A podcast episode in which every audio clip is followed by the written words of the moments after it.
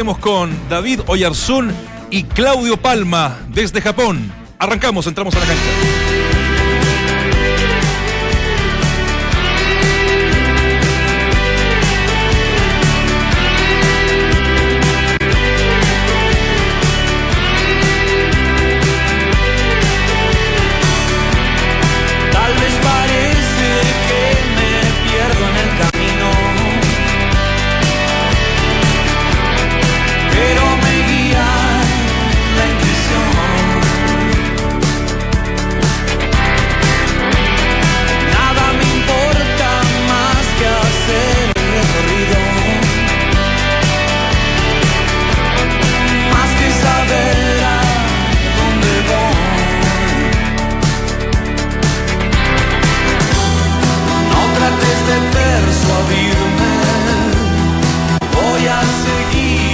Bienvenidos a Entramos a la cancha en, en día martes. Un día que hay varias conmemoraciones. ¿ah? Está lo de San Carlos de Apoquindo, 30 años, lo del Mundial Sub-17. Y arrancamos con esta canción. Me perdonarán, todos saben el fanatismo, pero hoy día se cumplen cuatro años de la muerte del gran, único y maestro Gustavo Cerati. Con magia del disco Fuerza Natural. Así es que, bueno. em, por ahí de repente pueden encontrar en la noche algún uno que otro especial en alguna radio. A ver, Se los dejo ahí. el de la 22. Igual de Dante, ¿cómo están 22. muchachos? Hola, mi querido Nacho, ¿cómo va todo? Bien, bien, bien. Vamos rápidamente para Sapporo, vamos rápidamente para Japón. A esa hermosa isla, vamos para Esa allá. hermosa isla que me parece Una ciudad negro, muy linda, me decía Claudio. Lo está pasando extraordinario. Está preparando el Lo estamos viendo a Claudio y a Ahí está. Ahí, Ahí está. Lo entretenido que está. Buenas, negro, ¿cómo estáis? No se despertó recién. ¿Cómo están muchachos? Gusto en saludarlo. Eh, acá estamos en Sapporo, una, una bonita isla con cerca de 2 millones de habitantes. Un abrazo para ustedes. Los vemos en forma Chao, impecable. Este es una, yo debo decir antes de entrar con, los- con los detalles, con, con lo que hemos vivido en las últimas horas de- del devenir de la selección chilena acá y la llegada paulatina de los jugadores. Este ya es una microempresa, David Oye, son producciones, ¿ah? con dos asistentes maravillosos, con un juego de luces, con cámara, con micrófono. Así que, y esto se lo quiero decir en verdad, lo que habla del profesionalismo de nuestro compañero David en cada viaje. Lo ven con una cara de cansado, le dije, no, no has dormido por todo este tema del cambio, por todo este tema del cambio horario. Le dije, pero ¿cómo no has tomado una pastillita para dormir? Se equivocó de pastilla, y eso lo pueden refrendar los amigos acá. Pues se tomó las No, y, no, y no tan solo y no duerme durmió, sino juntos. pasó muy mal. ¿Cómo estás, David? Gusto en No, fue la astulita, fue una pastilla eh, para el dolor de cabeza, yo me equivoco y por eso no, no dormí absolutamente nada. Pero hay que estar a la altura eh, de Duna, de Claudio, de Dante, de, de Nacho, de todos los que trabajan en, en- en la radio. Así que listos y dispuestos para eh, es- expresarles todo lo que ha ido pasando con este eh, tifón, no sifón, tifón, porque si usted dice sifón, yo le voy a decir zaforo y es Sapporo. Es verdad. Eh, a ver, contarle algunas cositas de la ciudad. Eh, primero el viaje, larguísimo. Eh, desde, desde Texas, acá demoramos 23 horas. Bueno, Dante, Dante debe saber, se están cumpliendo los 25 años de la obtención del tercer lugar. Él estuvo en Japón. Una cultura absolutamente distinta. Y cuando uno habla de cultura, debe envolver lo que significa en el sentido completo de la palabra. Porque en verdad que, que llama la atención. Primero, no hay, no hay perros en la calle. Segundo, no hay graffiti. una- Es una ciudad limpia. Yo que soy fumador salgo y, y- pasan los minutos y no tengo dónde botar la colilla porque, porque en verdad eh, eh, esto es envidiable. Se respeta, eh, no hay un bocinazo en las calles, eh, se respetan los pasos de cebra. La verdad que, que a uno le impresiona todo esto y, de pronto eh, pudieran, pudieran más chilenos venir y, poder sa- sacar estas cosas tan, tan bonitas de esta cultura milenaria de Japón. Le agrego una más. Cuando tuvimos que abordar el vuelo en Tokio, todo en forma ordenada. Yo recuerdo en Santiago o en Puerto Montt cuando hay que abordar eh, un choclón de gente hacia el country y la gente cinco minutos, diez minutos antes se empieza a ponerse de pie para ubicarse en la fila a ver quién sale primero. No acá, en la fila 1 a la 3, todos ordenaditos, suben, después de la fila 5 a la 7, todo ordenadito, no hay ningún inconveniente porque es una cultura que respeta al prójimo. Por ahí va el tema. Em- respetando al prójimo, eh, empezamos a mejorar como sociedad. Es verdad. Eh, contarles que paulatinamente han ido llegando los jugadores de, la selección. Hoy día nos dividimos eh, con, David. David se fue al aeropuerto porque llegó, yo diría, la, la- máxima figura de esta selección acá en esta gira de Sapporo, que es Arturo Vidal. Y yo me fui al entrenamiento de la selección Puertas Abiertas. Y ahí te quiero contar algunos datitos, pero quiero ir primero con, la llegada de Arturo Vidal. No hay mucha prensa chilena, hay mucha prensa japonesa. Se espera un estadio lleno para, el día del juego, del partido. Acá el fútbol siempre prende.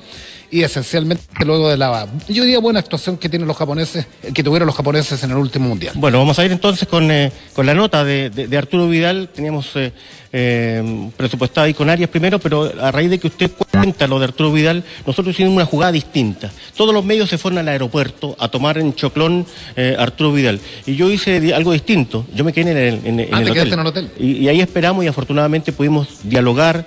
Eh, cuatro o cinco preguntas. Al principio no quería Arturo Vidal, pero después accedió a dialogar en, exclusiva eh, con eh, Radio Duna. Pasemos a revisar lo que eh, nos contó Arturo Vidal a su llegada al hotel. Arturo Gordito, tremendo viaje que te mandaste. Hablamos ya. Pero nosotros te esperamos acá. ¿Cómo te- Me imagino que contento por unirte a la selección, gusto saludarte. Sí, contento, claro.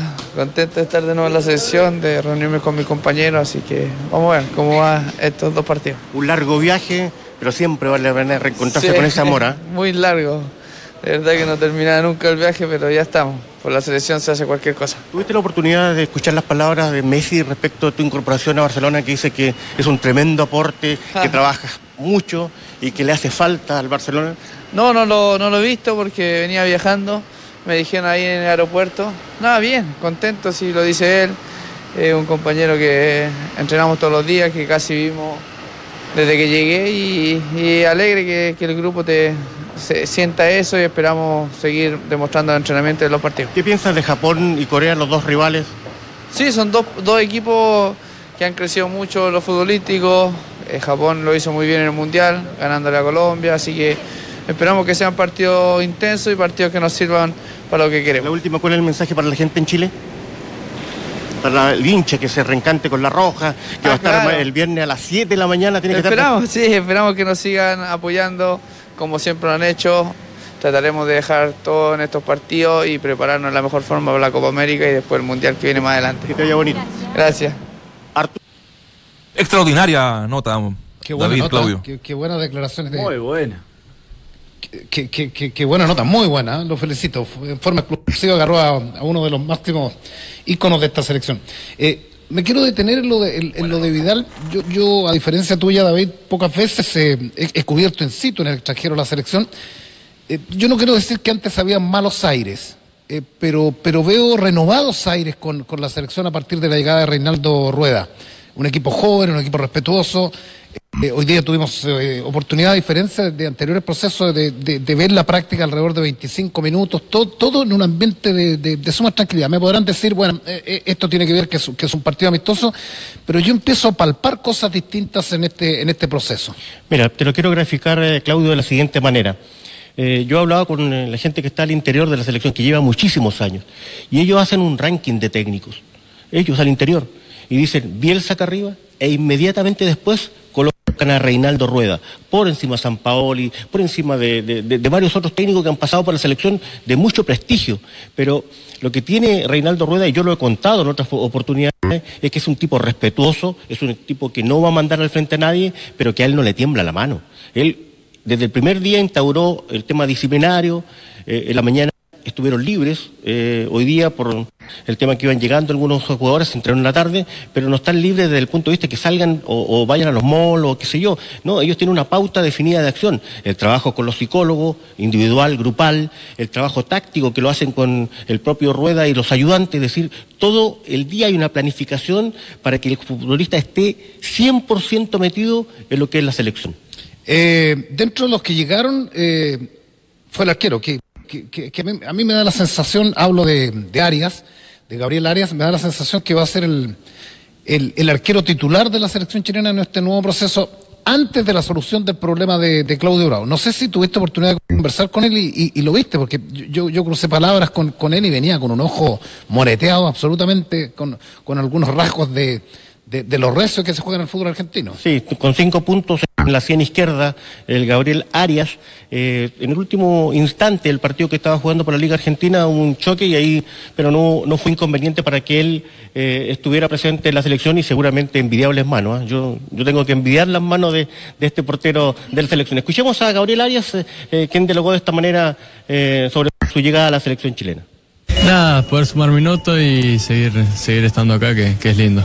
Voy a preguntarte, eh, como arquero, cómo siente lo que le ha pasado a Claudio. Imagino que le da su, su apoyo en este momento difícil.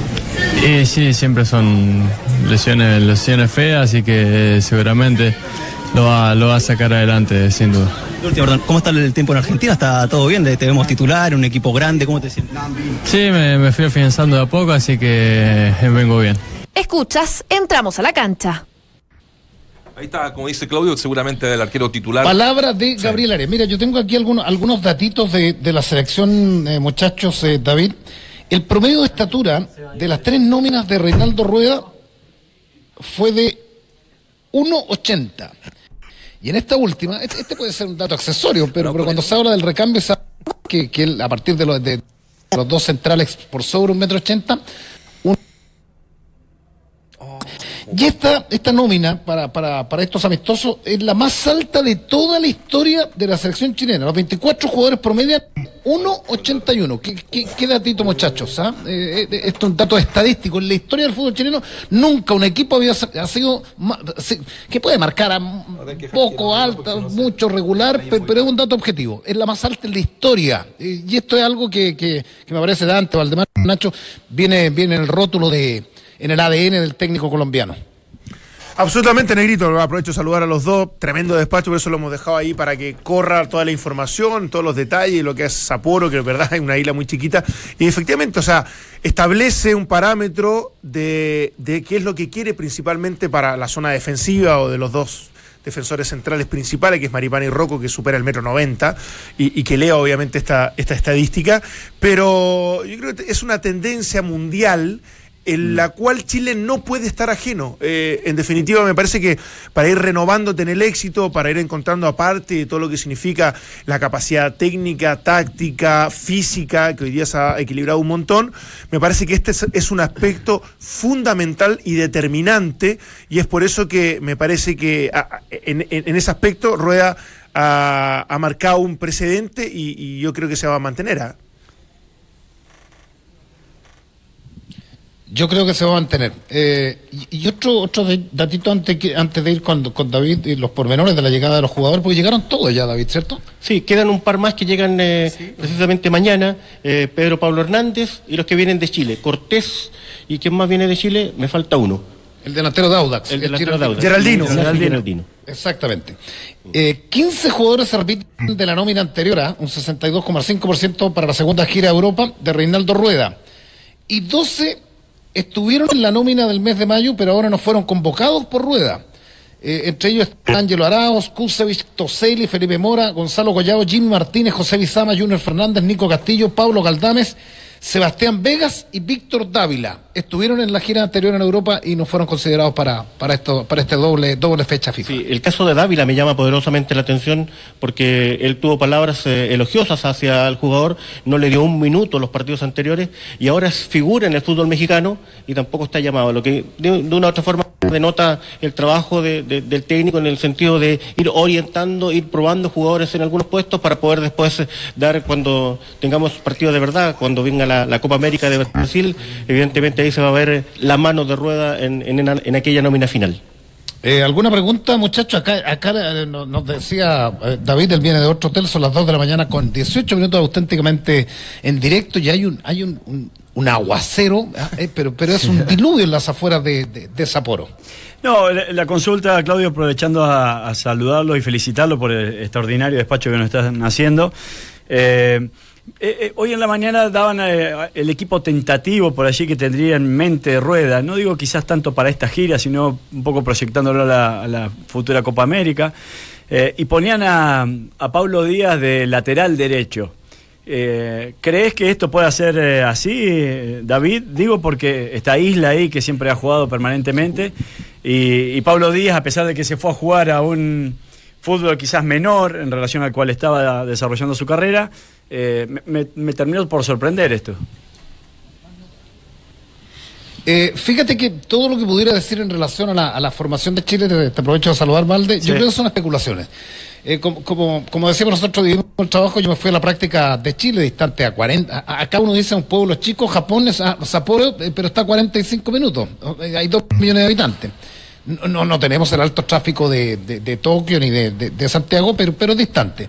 Eh, Chile entrenó, llegó a entrenar a partir de las 3 y cuarto eh, de la tarde, ocupó el gimnasio y luego nos decía María José Vasconcelos, que es la jefa de prensa, iban a realizar un trabajo de 40, 45 minutos donde iba a haber fútbol. No tuvimos oportunidad de ver fútbol, solo vimos fútbol reducido y, y, y muchos trabajos con los porteros, con Vigo- Vigorux, el, el- moreno que estuvo en aquella selección de, sala, y muchos centros y cabezazos y trabajo en, en espacios reducidos.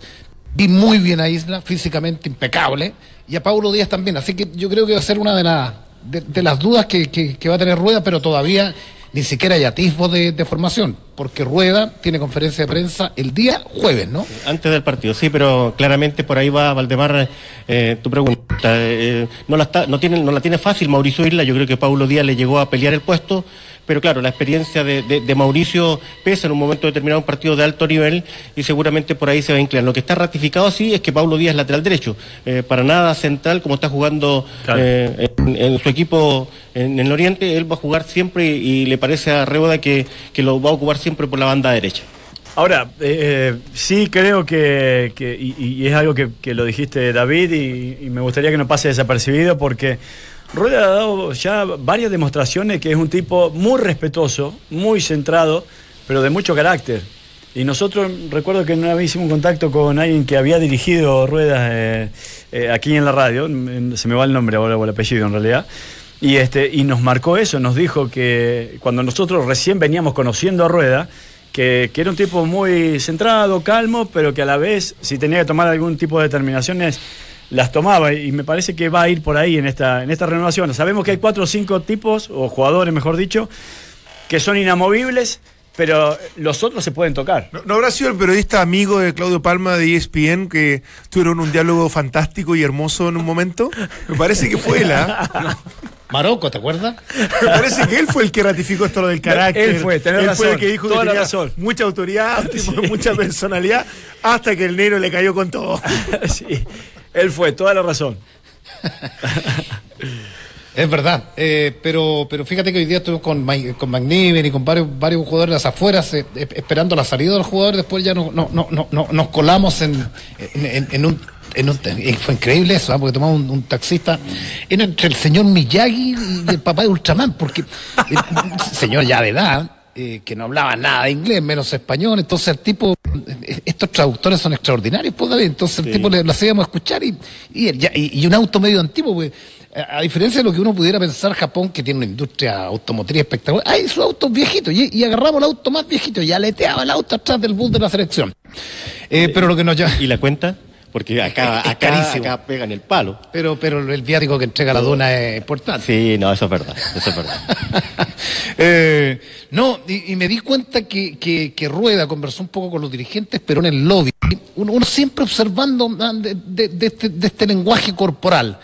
Y saludaba a los- un tipo muy serio. eh, algunos jugadores lo miraban, otros no, pero, pero no, no, no, no, no, no es lo de Bielsa ni, ni un, un- un- un tipo muy, muy, muy lejano al plantel, muy parco. Eh, eh, es como el, es como el, el tío buena onda, ¿ah? pero, pero muy serio.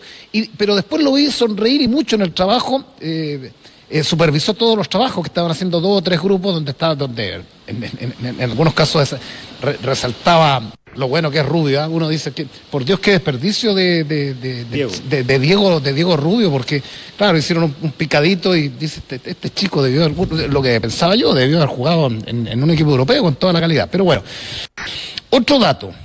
Nueve jugadores fueron llamados y no estuvieron convocados para la gira de mayo. Arturo Vidal, ¿te acuerdas que llegó pero no, no, no estuvo? Brian Cortés, que vuelve, es una de las novedades en, en- en reemplazo de- del chico Collado, que jugó el último partido de la gira, uno de los partidos de la gira, que no, el, el segundo, y que, que no anduvo bien, ¿te acuerdas? Es muy joven. El primero, el primero lo, lo, lo atajó Collado y después los dos siguientes el portero Arias. Exactamente. Eh, Aranguis, que llegó cansadísimo, tuve oportunidad de conversar con él, me dijo, me tuve que pastillar nomás en, en- en el avión porque todos quejándose. ¿Para dormir las pastillas? Sí, para dormir. Ah, no, no para el sueño. No, para el O sueño. sea, o para, para la cabeza. Claro. Vigoriux, Rubio, Orellana, que no vino, Geraldino, Isla y Pedro Pablo Hernández, que todavía no llega. Pero, pero está bonito, está tomando forma en esta ya. Yo diría, yo diría que este es el, puntapié, el puntapié inicial ya para, para el trabajo de verdad Rueda pensando en los objetivos intermedios y a, a mediano y largo plazo que son Copa América y posteriormente clasificatorias. Claro, porque queda en octubre un partido en Miami frente a Perú y posteriormente se dice que se podría cambiar el partido con México. En principio estaba eh, anunciado para jugar en el Azteca, tenía muchas ganas de conocer el estadio, yo no lo conozco, eh, pero me dicen que Monterrey eh, podría albergar aquel partido dentro de, de- de- de México, evidentemente. Y después hay dos partidos más en Chile, supuestamente. Que podrían ser Rancagua y Serena, ojo. Y Panamá es uno de los que ya de a poquito se ha ido eh, vislumbrando como candidato a ir a jugar por la cercanía que tiene Rueda con, con la Federación Panameña. Y quedarían dos amistosos más. eh, En marzo uno. En marzo uno Y el otro en junio, antes de la Copa América. y antes de la Copa América, que, que- que todavía los dirigentes, yo conversaba con Facio eh, y que me decía, todavía no sabemos, pero van a ser con buenos rivales previos a, al- a la defensa del título de Copa América. bueno. Sí, pues somos bicampeones, así que hay que defenderla. Es verdad. No sé si hay alguna pregunta, muchachos, desde Santiago. Eh, Claudio, eh, ¿hay alguna posibilidad de que con, con- con este tema climático se pueda suspender el, el partido? O, o, no sé, la meteorología dice eh, que de aquí al viernes eh, va a estar todo mejor. Y lo otro, si quieren, ahí también nos queda un minutito para escuchar a Gary Medel. Ah, ya. Eh, no, no, no, no. d- Dice que el, el- el- el- El epicentro. el epicentro es cerca de su hotel. Sí, no, no, no, no, no, El epicentro está eh, eh, al sur de Tokio. Si usted se recuerda de Kobe, Sí, claro. los colocolinos se acuerdan mucho de Kobe porque ganó una Copa Internacional el equipo blanco, ahí está quedando la, la escoba. Eh, alguien también dijo que eh, se estaba eh, redirigiendo hacia acá, el, el- hacia donde nosotros estamos, Eh, pero lo cierto es que esta lluvia, Puerto Montt, ah, ah, esta lluvia, este vientito es un vientito con lo que nos toca vivir en el sur, así que no hay ningún inconveniente al respecto, por lo menos hasta dos y media de la mañana, de la mañana que, que estamos viviendo en vivo y en directo. Es que, es que el clima es extraño. Yo cuando googleé para ver qué ropa traía, si traía parca, traía short, traía... ah, bueno, dos cosas. El clima es extraño porque en la mañana hay sol, y un rico sol, un tibio sol. En una ciudad, además, que mezcla una arquitectura bastante linda, bastante moderna, pero, pero que se entremezcla con parques, con mucha vegetación. Acá, vinieron en la refundación de, de esta, de esta ciudad, vinieron eh, arquitectos, constructores civiles, paisajistas estadounidenses armar esta ciudad que, que relativamente nueva y que es muy, que, que decíamos que es muy, que es muy hermosa porque, porque convive lo, lo, lo moderno con, con la vegetación, ¿cierto? Con, con mucho parque muy bien cuidado. Yo no me imagino el parque que tenemos acá enfrente del hotel en Santiago abierto en la noche. La de garrafas, no, de la cantidad de desórdenes, no, botellas. ¿ah? de botellas, es increíble. No, acá todo, todo, todo funciona. Y, y corroborando lo que dice, tuvimos la oportunidad de ir antes de, de venir para acá al, al centro de, de- de esta ciudad y es muy parecida al sector del World Trade Center Eh, en Nueva York. Entonces, por ahí tenemos unas imágenes también que, que pudimos grabar, un, un pequeño compacto del centro de... Hola. Es verdad. está. Eh, eh, llamo a Medel. En, en el día decía sol, en la tarde se pone muy húmedo y en la noche cae la lluvia. Pero, pero el partido se va a jugar eh, Nacho Barca. Escuchemos a- al Pitbull. Escuchemos ¿Quiere escuchar? Acá está la voz de Gary Medel en Duna. Sí, estoy dentro de uno de los capitanes, muy contento de nuevo estar acá con la selección, así que feliz. Comienza este largo desafío pensando en Qatar 2022, queda mucho, pero se el partido ya pensando en Sí, creo que sí, que todo se está preparando a través de, estos partidos, que, que va a ser cuatro años muy largos, pero el primer objetivo va a ser la Copa América, que es lo más pronto, y ojalá podamos estar. Gary, has retomado tu posición en el Besiktas de número 6, la misma que quiere Rueda para ti. Imagino que eso te tiene contento, la posición que siempre más te ha gustado. Obviamente que sí, que hablé en el club sobre la posición que quiero jugar y me preguntó yo, yo le dije que quería jugar de contención, yo creo que estoy muy bien físicamente y, que- psicológicamente, estoy, estoy muy feliz, así que feliz de estar de nuevo acá. Jugando con Roca además al lado, ¿qué tal? ¿Cómo ha sido la llegada de Enzo? Sí, Enzo, Enzo está, está jugando muy poco, pero creo que a través de lo, de lo largo va, va a jugarse, a ganar el puesto y espero que, que pueda ser un aporte. Japón es una selección mundialista, tuvo por las cuerdas a Bélgica. Eh, ¿Un buen apretón para Chile? Sí, creo que sí, que va a ser, va a ser muy difícil, van a ser estos dos partidos muy complicados. Espero podamos ser un gran partido y podamos lograr lo que es en conjunto y hacer cosas buenas. Escuchas, entramos a la cancha. Está refinadito, habla bien, está bien, está bien. Ah, me, me ha gustado el crecimiento que ha tenido el Pitbull Gary Medel. El capitán. Es el capitán. De la selección, claro.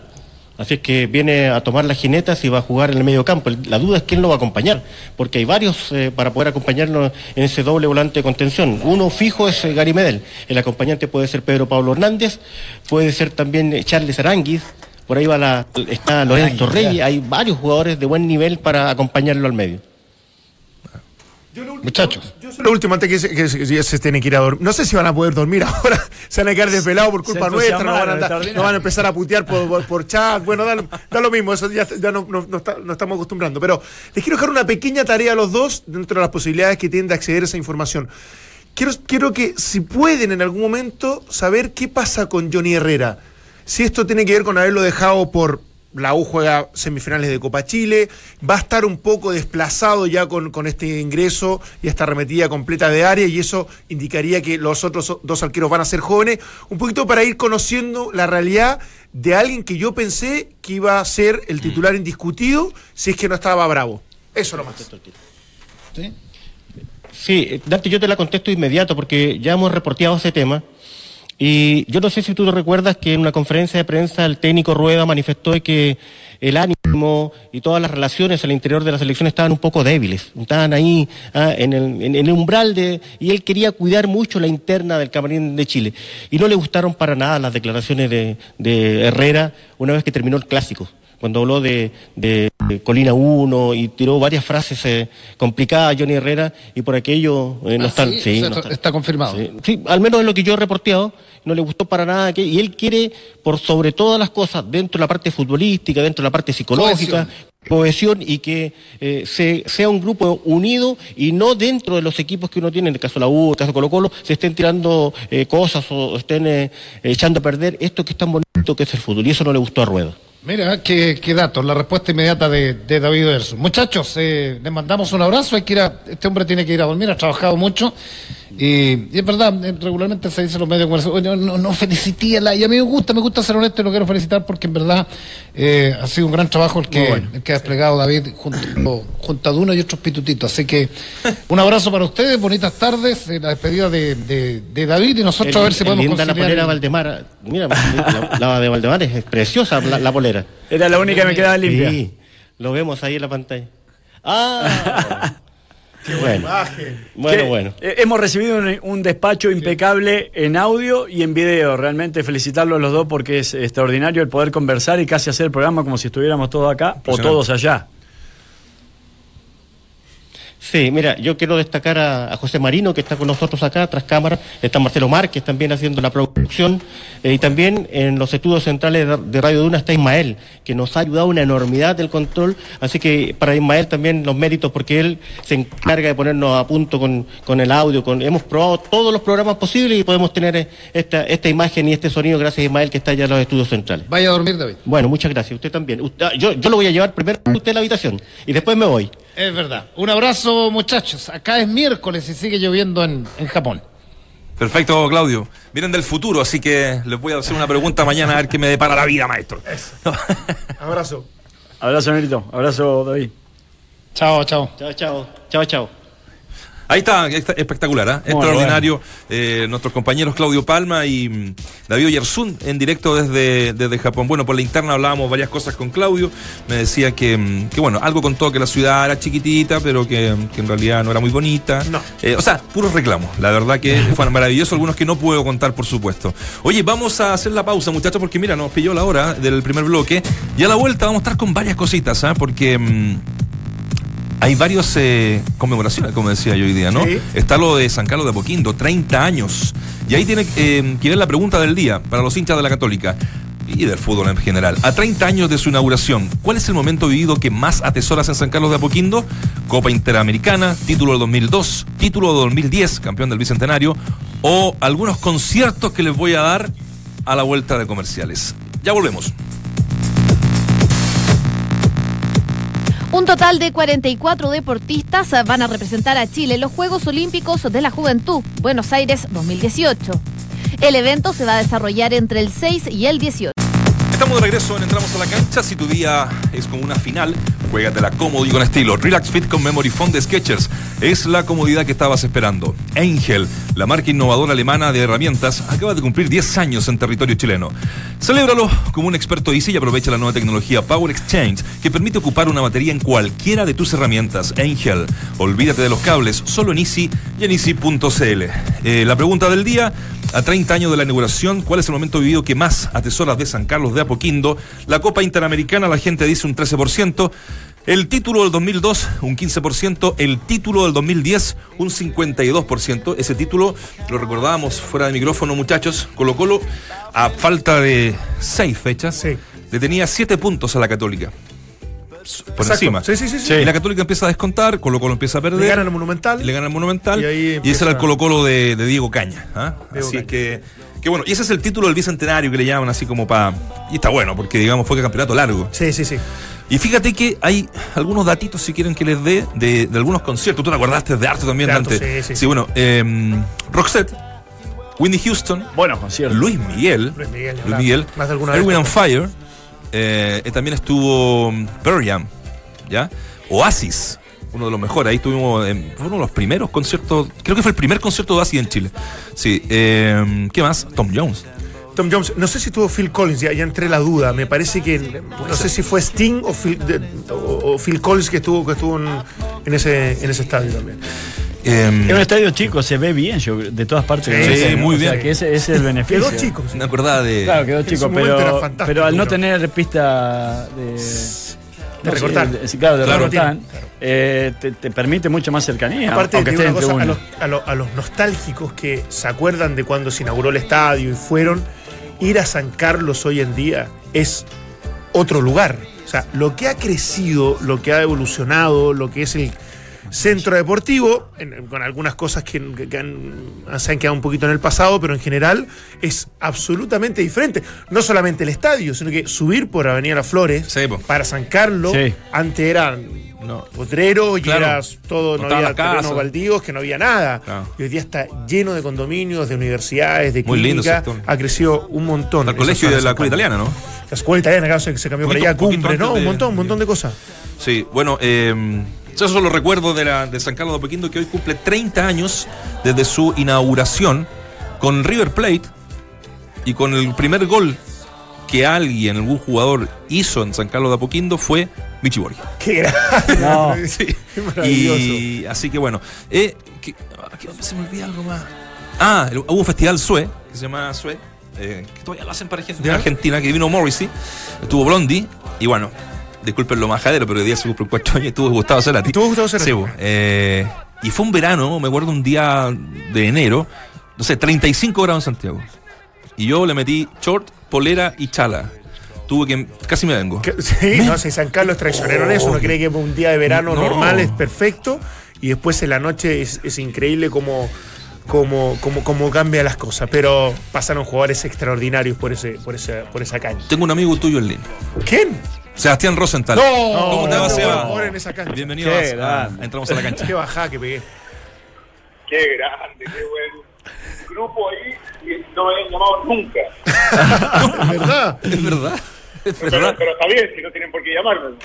Pero, ¿sabes que Hoy día hay como dos cosas que, que los vincula a ti y a, a Dante. Te saluda Nacho Barca por acá, Seba. Eh, son estos 30 años que cumple San Carlos de Apoquindo y también los 25 de la Sub-17. Eh, hacemos la pregunta del día en relación a lo de la San Carlos de Apoquindo. ¿Qué, qué se te viene primero a la memoria desde que el estadio está eh, se construyó allá en San Carlos? Hubo millones de memoria. A- aparte de acordarme del partido y de, y de, y de, y de haber ido al partido, eh, el hecho de haber estado en ese club durante tanto tiempo, haber vivido cosas tan lindas, eh, a uno le llena orgullo, más encima en el lugar donde está.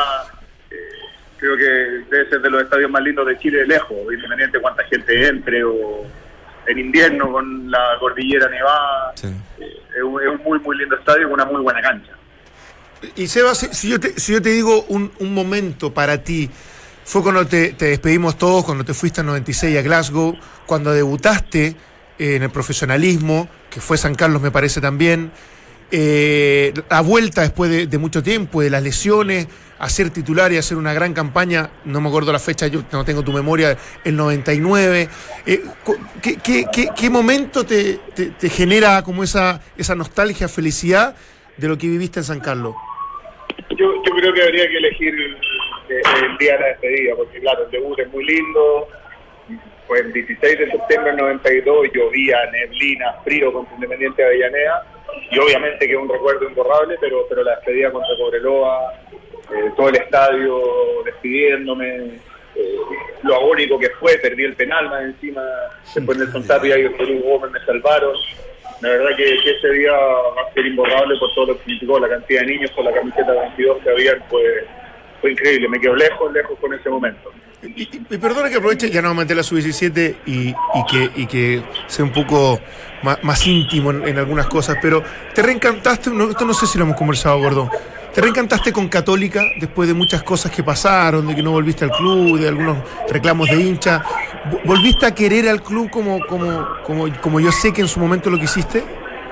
Sí, lo que pasa es que eh, yo, yo entiendo por ahí a, a algunos hinchas que, puedan eh, haberse puesto tristes, porque más encima no tenían la información, entonces obviamente a mí me dolió mucho que Católica no quisiera que yo volviera en ese minuto y, y haber tenido que, que optar por Universidad de Chile o Colo Colo.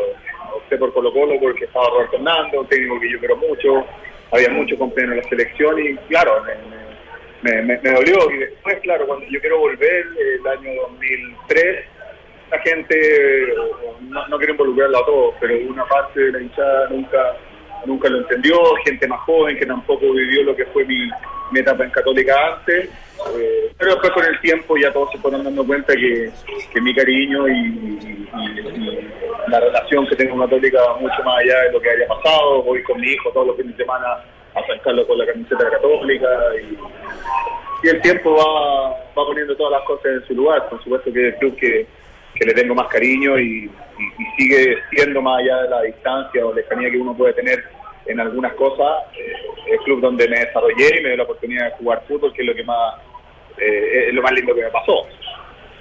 Seba, un gusto saludarte y escuchaba atentamente todo lo que nos estaba diciendo porque es toda una vida ahí en San Carlos de Apoquindo, de alguna u otra manera, ¿no? Alegrías, desazones, buenos momentos, este, muy malos momentos por momentos también. No digo en lo futbolístico, sino más que nada por lo de Raimundo.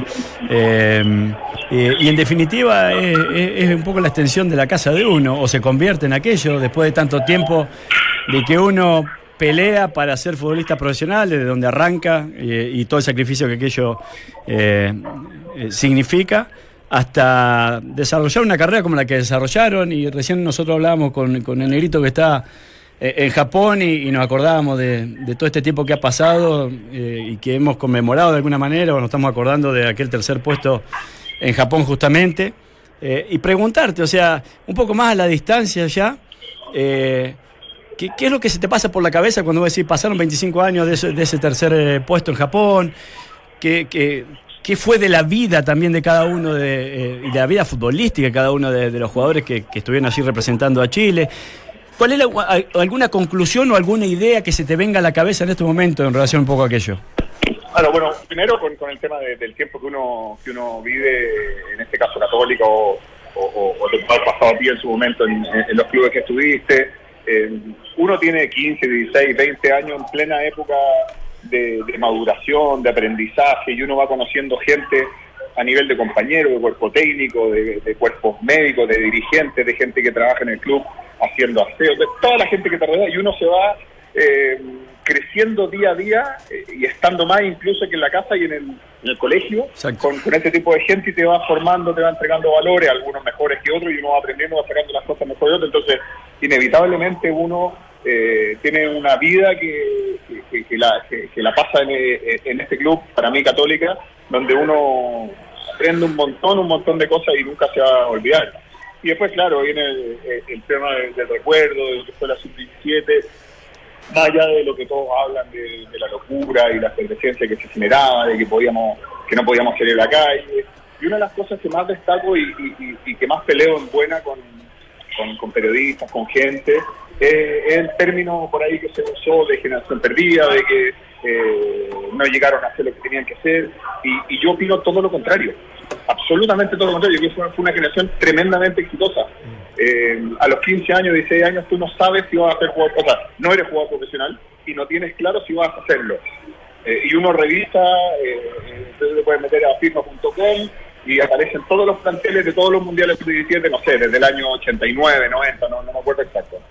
Y en ninguna selección, en ningún país, llegan a jugar profesional más de dos o tres jugadores a nivel sub-17. es imposible porque son niños, no están preparados, no tienen eh, ni mentalmente, ni hormonalmente, ni en ningún caso están preparados para tomar una decisión. Hay gente que sale de, de- los colegios a los 18 años, recién encuentra el rumbo a los 25, 24, 30, eh, y, y- y se le exige a niños de 15 años que tengan claro lo que tienen que hacer, y a mí no me parece correcto. Y después si tú analizas la selección, Pato Galazo, goleador del mundo, eh, jugó en México, fue titular en Cobreloa, fue campeón en Cobreloa, es una excelente carrera. Alejandro Sol fue titular indiscutido en, Oji- en, en Estudiante La Plata, jugó en la Católica, jugó en la selección. Portugal. Eh, Manuel Neira jugó en España, estuvo en el plantel de Francia 98. Héctor Tapia jugó en Brasil, jugó en Italia. Eh, ante todos saben que si no hubiera sido por la lesión, sido lejos el mejor defensa central de la historia del fútbol chileno. Entonces, eh, a mí me parece que fue una, una, una generación súper exitosa. Y para mí, Valde, por ejemplo, una persona muy exitosa vendría a ser René Martínez, eh, Pablo Herceg, que utilizaron la beca presidente de la República para poder sacar su carrera, decidieron no ser futbolistas. Y no sé, Pablo lleva 15 años trabajando en el retail. Eh, René Martínez, si no me equivoco, trabaja en un banco hace 10, 15 años. ¿Por qué él no es más exitoso que yo, por ejemplo? Está perfecto. No, O este- sea, extraordinario lo que. lo- y es verdad eso, ah, lo, lo de la generación perdida fue un, un término muy, muy usado. Y qué gran recuento haces tú de, lo- de- de los jugadores que, que- que pasaron y que tal vez, como decías recién, no terminaron sen- siendo futbolistas, digamos, eh, no siguieron su carrera como futbolista como lo, hicieron ustedes. Em, antes de terminar, eh, Seba, te quería preguntar. El- Ojo el- con lo que vas a no, no, preguntar. no, no, no. El, el piscinazo de Dante, porque ayer nos decía que sintió contacto. Que Hay una, sintió, imagen que sintió congelada, contacto. hay una imagen congelada que lo ratifica, Seba, por favor.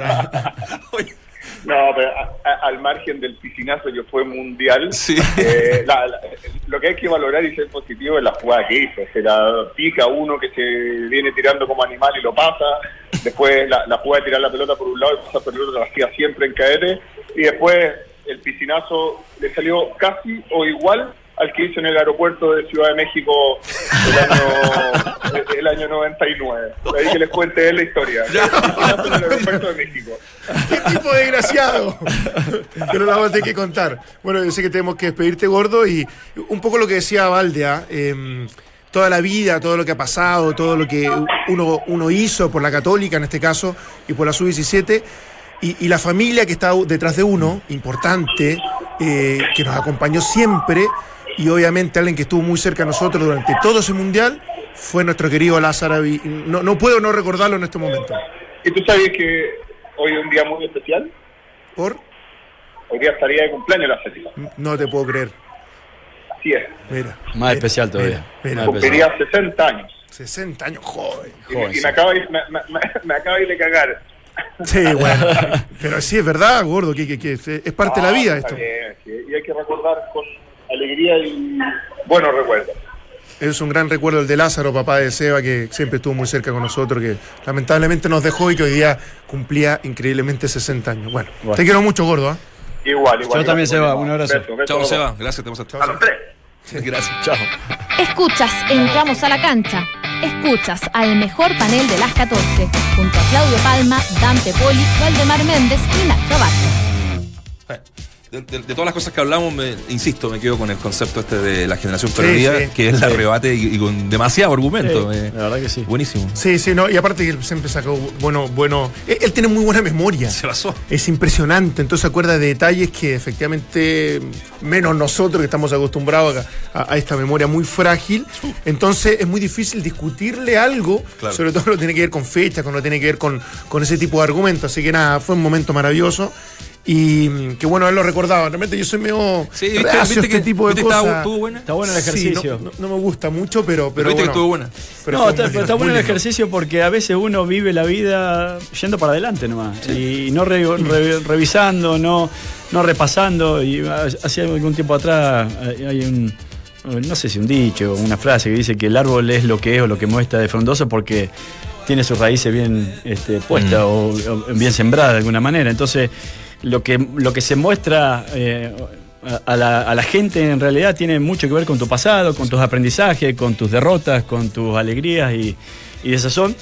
Y base así esta generación la ha tenido, porque yo creo que, bueno, Dante, eh, el hecho de haber llegado al Manchester United a probarse, eh, con tan corta edad, uno de los mejores clubes del mundo, y, que lamentablemente la lesión le haya jugado en contra, truncó de alguna manera y eso significó en lo personal, aunque obviamente eh, sigas adelante y estés en donde estés, en su momento es un momento, un momento me imagino muy difícil porque uno tiene demasiada esperanza en aquello y hay mucho puesto en juego porque uno a veces deja eh, de lado todo lo que significa de los 11, 12 años intentar ser futbolista profesional, lo- el riesgo que significa, eh, los sacrificios que hay implícitos, y no solamente de uno, sino de toda la familia que vos recién te acordabas. Sí, sí, sí. Y lo mismo para Seba, que también eh, desarrolla quizá una carrera eh, un poco, o sea, bastante más amplia de alguna manera, pero también una lesión después le termina pasando la cuenta. Entonces, a la larga, este, son momentos complicados que, claro, hoy uno los ve, los ve sonreír, los ve bien, pero no exento de haber pasado por muchos sido duro, problemas claro, y que haya sido duro, independiente de los momentos lindos que también vivieron. Qué bueno que me humanizaron un poco así, la gente ya no tiene tanta imagen del tipo Sí, en el fondo, esto, desagradable. esto con, con el chico le fue lo que hicimos hacer, limpiarte la imagen. Exacto. Más allá de. no sé si del lo lograron, Más allá pero del recuerdo el suficiente, intento fue Oye, impresionante. Estamos buscando el penal, ¿ah? Que creo que la gente que está, que está viendo el streaming para que veamos el. Se- eh, que La- saque pero la jugada entera, tiene razón Seba. La jugada entera. La jugada entera, claro, Eh, sí, se esa, pasó, esa es la se gracia. pasó a medio equipo. Me, me pasé a todo Oye, el mundo. Aparte fue un autogol, si tampoco no era. ¿Sabes lo que significaba hacer un autogol? Oh. Y obviamente quedar, pe- perder un tercer puesto con lo que eso en ese momento Sí. implicaba, digamos. Lo del aeropuerto no se, se puede contar o no? No. Sí, no, era lo pasa que veníamos, era, estábamos de vacaciones y obviamente habíamos tomado un par de, de, de De agüitas. tragos, sí, éramos cuatro, cinco amigos que fuimos de vacaciones y en algún momento alguien, y uno pelotudo, inmaduro, con 22 años, me dice si puedo replicar, en, en- es el penal que ya mo- estamos mostrando en el streaming, en pleno aeropuerto de. Ciudad de México. Qué Y, me, me- me agarró un entusiasmo tal que lo hice y la verdad que la gente no podía creer ni entendía nada de lo que estaba pasando. Esta, esta es la definición. Ese es, el, ese es el penal No, de Nelson Garrido, que es el, el que nos permitía, Ah, bueno, no. obtener el tercer lugar allá. Ahí te, ahí te das cuenta de los chicos que. No, no. Bueno, sí, yo no me acordaba cuando hablé con Manolo hoy día a la mañana. Manolo y Héctor Tapia tenían 15 años. No. 15 años. Sí, de verdad que era, era una locura lo bien que jugaba ese equipo. O sea, de, de- de verdad, una de las cosas que uno recuerda es lo bien que jugaban, eh, sobre todo en mitad de cancha para arriba. No hacían 20 goles, pero hacemos 25. eh, Impresionante. Bueno, ahí vamos, va- va- creo que en 40 minutos más. eh, Sí, ya vamos a llegar a- la jugada. Es un poquito, es un poquito antes. Un Es un poquito poquito antes. antes. Oye, dos, dos cosas, eh, cambiando un poco de tema. Durísima respuesta de los reos de Colina 1 a, Absolutamente. a, a Johnny Herrera, para contextualizar, terminado el partido, eh, que obviamente terminó eh, en el Monumental con, con desmanes, Sí. ¿no? De la gente y tirándole a, a Johnny Herrera, qué sé yo, todo lo, lo que encontraron. Él dice, esto no sé si es un estadio, es Colina 1. Claro. ¿Cierto? Eh, y bueno, es una carta que la, la pueden buscar en la, en la tercera, está replicada en la tercera. Eh, y una de las extractos, cuando usted fue imputado, por lo que todos sabemos, dicen, acá pensábamos en recibirlo y darle nuestro apoyo para que sus días de condena fueran un poco más dignos. Pero por suerte, y quizás por su dinero, no tuvo la mala experiencia de conocer Colina 1. Eh, cada gesto, palabra o acción que usted hace son vistas por todo un país que juzga tan fuerte y quizás mucho más duro que su mismo juicio contra nosotros, los presos de Colina 1, que no teníamos nada que ver con el superclásico que ganó Colo Colo otra vez en el Estadio Monumental. Bueno, es más larga la carta, está muy bien escrita, muy bien redactada y con, con varios conceptos que este Los básicamente extractos la, que- claro. Los extractos ya son potentes. Son ah, potentes. Ya son Sí, fuertes. sí. Sí, sí, sí. Así que bueno, Bueno, ine- inesperado, ¿ah? yo la verdad no que tiene que ver con lo que con la pregunta que yo le hice por Johnny Herrera porque Claro. no estaba y que Claro. en definitiva Ah. Rueda en otro golpe o muestra de autoridad y de carácter dice yo quiero un, un- un camarín sano tranquilo correcto y no tipos que a lo mejor me vengan a traer alguna dificultad o meter más ruido Somos varios, dice ahí también la, la carta, los que estamos por eh, penas eh, o por conductas mucho menor a la que usted. delitos mucho Delitos menores a lo mucho que a lo que- él cometió Bueno. ¿Sabes vamos a qué? ver qué va a pasar públicamente sí ah. Me, me gusta lo de Rueda de, de- de aterrizarlo un poco a estos supercrack de alguna manera, eh, a estos jugadores de selección, que obviamente tienen mucho mérito para, este, para estar donde están, pero que de alguna otra manera por ahí tiene que ver un poco, venir algún autocorrector de- y, y decirte, bueno, mira, estás acá, pero basta que yo decida que no estés para que no, para que no seas convocado. Entonces, y lo digo por, porque justamente Rueda me parece que poco a poco nos ha, nos ha sorprendido y nos va a seguir sorprendiendo con algunas decisiones. absolutamente Sí, buenísimo, buenísimo. Todo no, ha pasado tanto el tiempo ¿no? Mira, Dante Poli ahí, para los que están viendo eh, el streaming. Oh, oye, cabrón. Impresionante, chico. no no chico increíble Ya le seguí bullying no a escuchemos el audio ¿ah? Ahí, ahí venía el penal, ¿no? Lo está, lo está buscando, lo está buscando, está desesperado. Nada, está lindo, 25, sí, 25 años como pasa el tiempo, pero un- uno de los momentos más felices de mi vida, no ni hablar del fútbol. ¿no? Creo que fue el último partido que jugué sano. Y ya el tobillo lo tenía medio malo. Ahí está, Ahí mira, está. uno, Mira, uno. dos. Y acá es, mira, mira, mira la pierna izquierda de él. penalazo. Es penalazo. es penalazo, no. Por- no, sí, fue penal. Menos mal que no había bar en esa época. Oye, buena la jugada. Esa es muy buena, como te- saca el, el que se barre. Esa antigua, esa pasar, tirarla por el lado, Eh, era muy eh. antigua. Ahí está, ahí está, ahí está. Dos veces la quisiste hacer tirar por el lado. La gran- la, Dos la veces, segunda te tocaron. La otra iba para, el otro lado de la cancha, pero hubo contacto. La gran Murci Rojas. la menos mal que La- el, gordo, el gordo, como toda la vida, el Seba Rosenthal, vuelve a salvarme, que después él fue el que convirtió el penal. Un abrazo. Enorme Bueno, eh, estamos haciendo la Lindo pro- programa, me gustó. Está bueno, ¿no? Está bueno. Eh, a 30 años de su inauguración, ¿cuál es el momento vivido que más atesoras en San Carlos de Apoquindo? La Copa Interamericana, el título del 2002, el título del 2010 que va ganando por lejos entre los eh, hinchas de la Católica y los variados conciertos. Pusimos ahí el de Oasis, por ejemplo, que fue uno de los mejores eh, conciertos que, que se hizo en San Carlos de Apoquindo. ¿Te acuerdas que también tenía una... mm, no, Suena feo así, carpa, porque no era una carpa, era un, una sala de eventos, un Claro, claro. salón de eventos que estabas arriba, desde, Sí, más que- arriba, que ¿no? De hecho, la, hacían para recitales muy. o para eventos muy puntuales. puntuales. O Como para menos, menos cantidad de. Ahí de puede haber estado Tom Jones. ¿Ah? Ahí puede haber estado Ahí Tom puede haber estado Tom Jones, seguramente. sí. Y el 11 episodio sinfónico, en fin. Ahí fuimos, fuimos a ver varios, varios conciertos.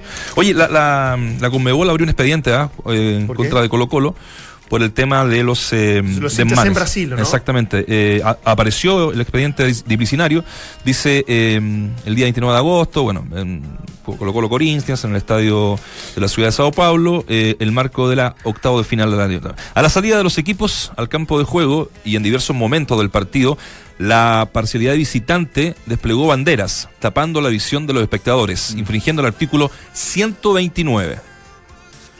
Eh, hubo por parte de la parcialidad visitante, la de Colo Colo, eh, el inicio del partido y el final eh, con bengalas, infringiendo la ley el 127 del reglamento de la competición. También hubo por parte de la parcialidad visitante que lanzaron pedazos de sillas. Recuerden que Colo Colo tiene que pagar entre Tema. 8 y 10 millones de pesos. Hoy se portaron mal. Mal. Menos mal que, menos mal que clasificaron. Por eso, no, e- no, eran sí. muchísimos, ¿ah? Sí. Fueron muchísimos hinchas de, de Colo Colo. Era una bandeja Qué, qué entera. lamentable en todo Sí, así que bueno, le puede caer la, como dicen en, en el campo, le puede caer la teja a Colo Colo y si es que sigue avanzando. Yo creo que por ahí vienen los castigos. Ahora, sería de visitante. De a lo mejor, visitante. claro, no, no, No pueden vender entradas o acceder, claro, a entradas como a la U, como a la U, a la U le pasó, A la U le pasó. a la U le pasó este año. Y con justa razón. Y también para un tema en Brasil. También. También. Ahora, la, la, la, policía bien represora ya. Sí, eh, sí, parece que también sí, es, es- sí. es bien agresiva. Bueno, Mm. no, no, no, toca de oído, digamos, no, no, no, no, vimos bien todo lo que ocurrió, pero algunos jugadores incluso salieron en defensa que desde un comienzo a muchos de los Sí. hinchas chilenos los, los trataron mal, pero, pero eso me parece que no justifica todo lo que, lo que ocurre después. Bueno, eh, de, de las malas cosas que hemos copiado de, de Argentina, porque generalmente eh, yo creo que todos admiramos varias. eh, yo, por ejemplo, la música, eh, para mí Hablar. son los mejores de, de- de- casi del mundo. Pero esta cuestión de las barras bravas que arranca ya. Eh, eh, esto de las barras bravas, bueno, estaban los, los hooligans en, en- en Inglaterra, pero de, en Sudamérica es en Argentina donde. Es hacer un negocio de una barra. Es Claro. simplemente eso. O sea, simplemente y tan complicado como eso, pero. eh, y por eso se enquistan y defienden lo que. eh, eh, lo que defienden porque es su fuente laboral. Y, y normalmente eh, rozan la ilegalidad o incluso la infringen, definitivamente. Entonces. Y, y son negocios muy rentables, ¿eh? Sí. Muy rentables. Sí. Eh, y, y ahora quizás se ha cortado un poco por esto este vínculo que no puede existir entre los dirigentes y, lo, y lo- los barra bravas, pero vaya si los sueldos que, o la plata que se ganan no eran interesantes o importantes cuando había reventa de entradas, cuando Mm. este pasaje al exterior, eh, bueno, Privilegios y, muchas no- otras no cosas más que, que sucedían al interior del estadio bajo la mirada gorda de muchas autoridades. Pasó, pasó la U acá con el doctor Orozco, le puso hasta una escuelita, no sé si se acuerdan. Absolutamente. Pasó con eh, el denominado Pancho Malo, no, no me acuerdo. Sí, sí, el- sí. Que Estaba estaba contratado contratado, por el por, el club, tenía estacionamiento en el, en el Estadio Monumental, pero era básicamente para frenar los desmanos que venían, eh, Colo Colo, eh, la barra Colo Colo venía dejando la escoba en, en varios partidos. Entonces lo que él hizo, se supone, eh, fue... eh, Esa era la idea, ¿no? Esa era la idea. Una principal. mala idea, creo Pero bueno, ahí está el tema de la- del expediente que se le abre a Colo Colo eh, a través de la Conmebol. Angel. Es la marca innovadora alemana de herramientas que acaba de cumplir 10 años en territorio chileno. Celebrado como un experto Easy y aprovecha la nueva tecnología Power Exchange que permite ocupar una batería en cualquiera de tus herramientas Angel. Olvídate de los cables, solo en Easy y en Easy.cl. Guillermo, el viernes es el, el tenis, ¿no? Tenemos entradas lindo. dobles de regalo para lo de Masú con eh, Fernando González. Semana, hace un par de semanas estuvimos con Fernando González, eh, vamos a estar también durante la semana con eh, Nicolás Mazú conversando de esta, de esta exhibición que está, está bueno. Fue denominada la revancha, ¿no? ¿La revancha de qué?